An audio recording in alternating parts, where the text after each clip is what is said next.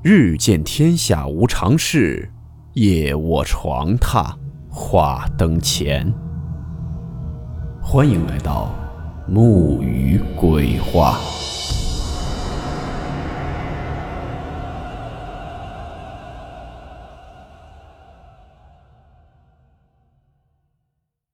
今天这个故事名字叫做《自杀的尸体》。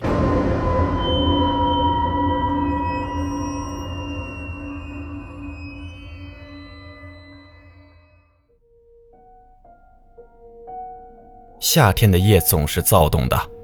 老周从朋友家喝酒归来，已是半夜两点。经过九眼桥的时候，他看见一个女人蹲在地上，悉悉嗦嗦摆弄着什么。路灯照不透她的长发，整个人蹲在地上，就像一团巨大的阴影。老周从他身边走过，闻到一股奇怪的味道，一时间也没反应过来。走了二三十米，心绪不宁，便回过头去探个究竟。没想到，那女人竟然是在往脚上系绳子，绳子的另一端连着一块大石头。系好之后，她便起身，抱着石头翻越九眼桥的护栏。姑娘，别想不开！老周一边奔跑一边喊道。那女人仿佛没听见似的，站在护栏外，双手一松。石头就直落落地坠了下去。老周正好赶到，一把抓住那女人的肩膀。那女人既没说话，也没挣扎，只是慢慢地把头扭了过来。那是一张满脸是血的脸，颅骨已经被挤扁，右眼珠子连着肉筋悬吊在脸上，七孔流血，脑浆和头发粘成一团，鼻梁已经断了。嘴唇被撕掉了一半，半死不活地耷拉在鼻孔下方。这哪里还有活人的生气？这怎么可能是活人？老周只觉得气血翻涌，所有的血都像逃命似的涌向心脏，扑通扑通，他难受的捂着那颗本来就有功能缺陷的心脏，慢慢向后倒去。那女人对他诡谲的一笑。潇洒地从护栏边跳了下去。这天清早，周铁就觉得心神不宁，正好要去父母家拿户口本，随便就买了点补品给家里送去。还没停好车，周铁就看见家楼下站了好些邻居，正在指指点点。他伸头一看，父亲站在楼顶天台的边缘，摇摇欲坠。吓得他跳下车就冲了过去。爸，爸，不要跳！他一边狂喊着，一边飞奔。楼下围观的群众看到跳楼者的家属来了，很自觉地让开了一条道。就在人潮分流的时候，老周像沙包一样毫无挣扎地坠了下来，正好落在了周铁的眼前。脑袋瓜子如熟透的西瓜般笑呵呵地裂开了口，瓜瓤涂了一地，但除了白花花的脑花，竟然没有一点鲜血。只是这些，过了好久，周铁才反应过来。周铁请了假，在家陪伴崩溃的母亲，母亲几次哭到昏厥，这让孝顺的周铁承受了丧父之外的更多痛苦。通过跟母亲的交谈得知，昨晚父亲根本就没有回家，也就是说，他今早是直接回来走上天台跳楼自尽的。但是在昨晚之前，父亲没有一点厌世的征兆，跟母亲也没有半点争执。难道是打牌输了钱？这点猜测也被汪叔叔在电话里否决了。汪叔叔说：“昨晚老周离开的时候还小赢了一点，心情很好。”周铁绝不相信自己的父亲会自杀，表面证据与逻辑相去甚远。周铁强忍住悲痛，决定把事情查个水落石出。他坚持让法医解剖父亲的尸体，看是否是药物导致父亲神志失常。但解剖报告让他意识到，事情没有想象中那么简单。按照身体迹象表明，老周的死因是心脏病发猝死，而且死亡时间是在五到六小时之前。这时，周铁回忆起父亲跳楼时候并无血液飞溅的情况，怎么可能？难道父亲是在别处死掉之后被人搬运到天台？但这么多双眼睛清楚地看到，当时。就他一个人站在天台边，然后飞身跃下的。办案的同事详细勘察了天台，周父确实是独自上去，并无被人搬运的痕迹。这时候，望江路派出所传来消息说，府河里打捞起一具女尸，怀疑是在车祸中丧生后被人抛尸河中的。但是，打开天眼的监控录像。却发现该女子是自己揣石跳河，监控录像中出现过一个老人的身影。现在望江路派出所正在试图寻找这名老人，了解实际情况。周铁听说这个案子跟父亲坠楼的情形很类似，便前往望江路派出所。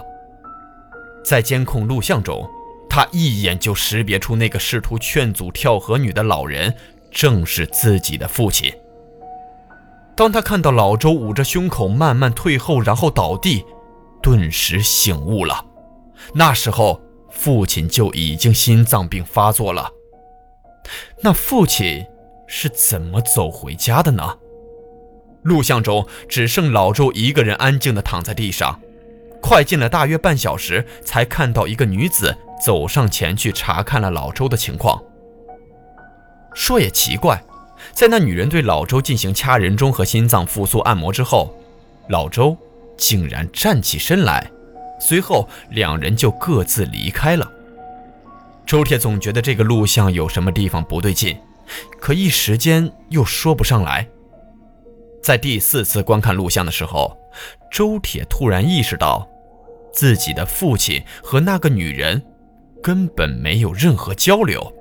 似乎那个女人一开始就知道老周是心脏病发作，而把老周救醒之后也没有见他道谢。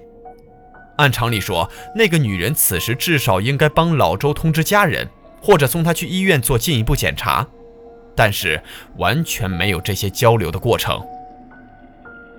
那种诡异的画面，就像是给一个失去能源的机器人换了个电池，那机器人就自行动了起来。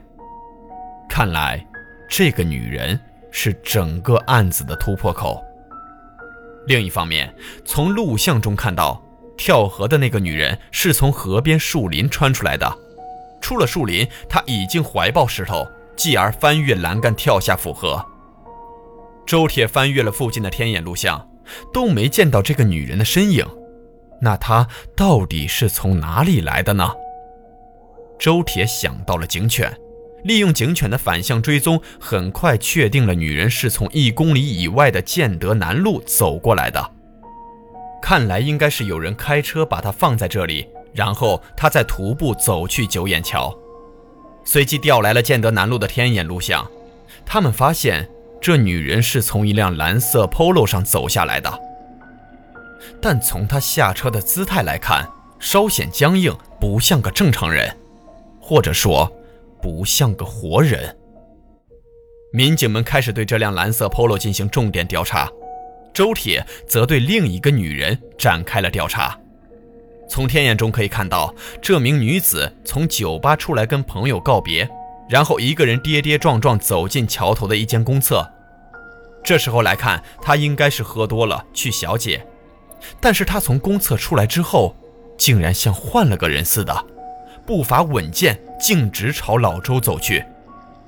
照这样看，他应该只是泡完夜店回家的路人甲而已。但为什么他又会做出后续令人不解的举动呢？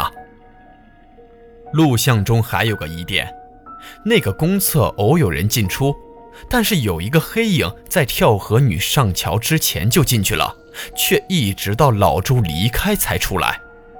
但是因为天色太暗，看不真切，周铁也不能确定这个黑影是不是同一个人，一直待在厕所里。就算是，也有可能是猥琐的色狼之流。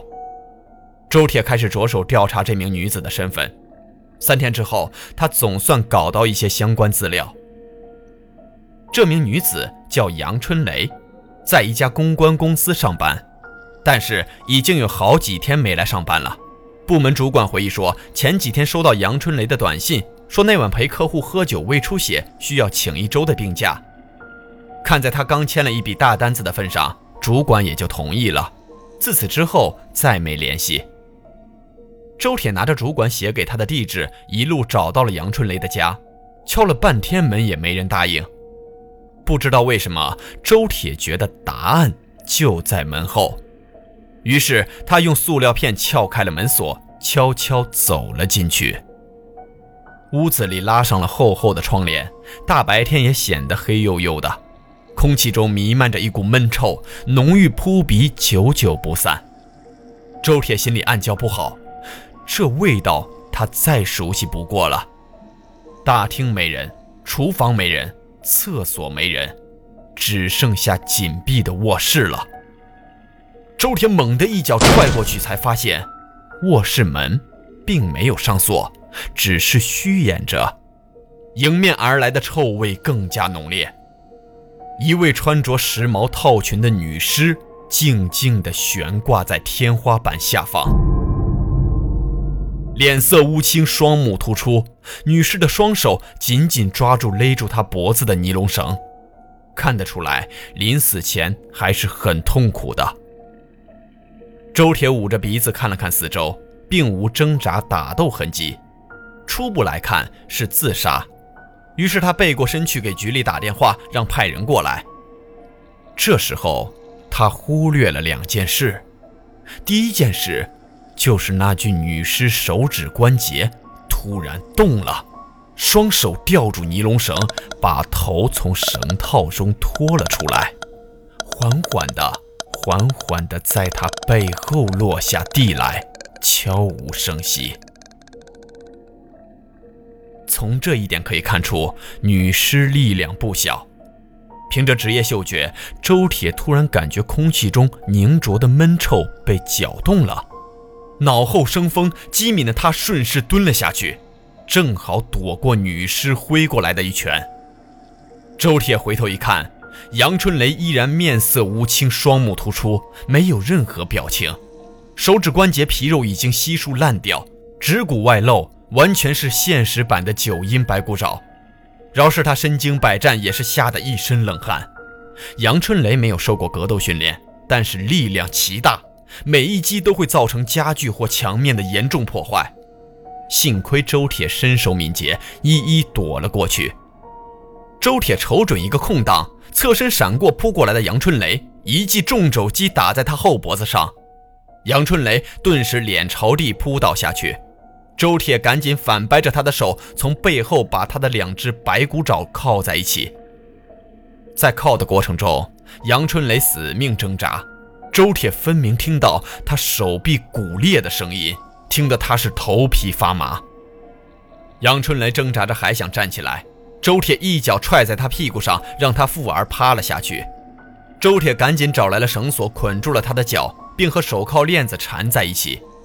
这下他总算站不起来了，像离开了水的鱼，在那瞎扑棱着。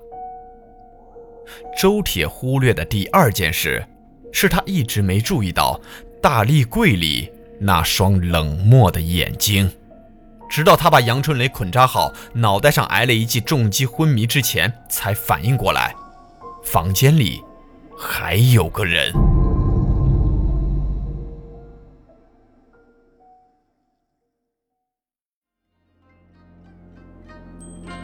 好了，我们今天的故事到此结束，祝你好梦，我们明晚见。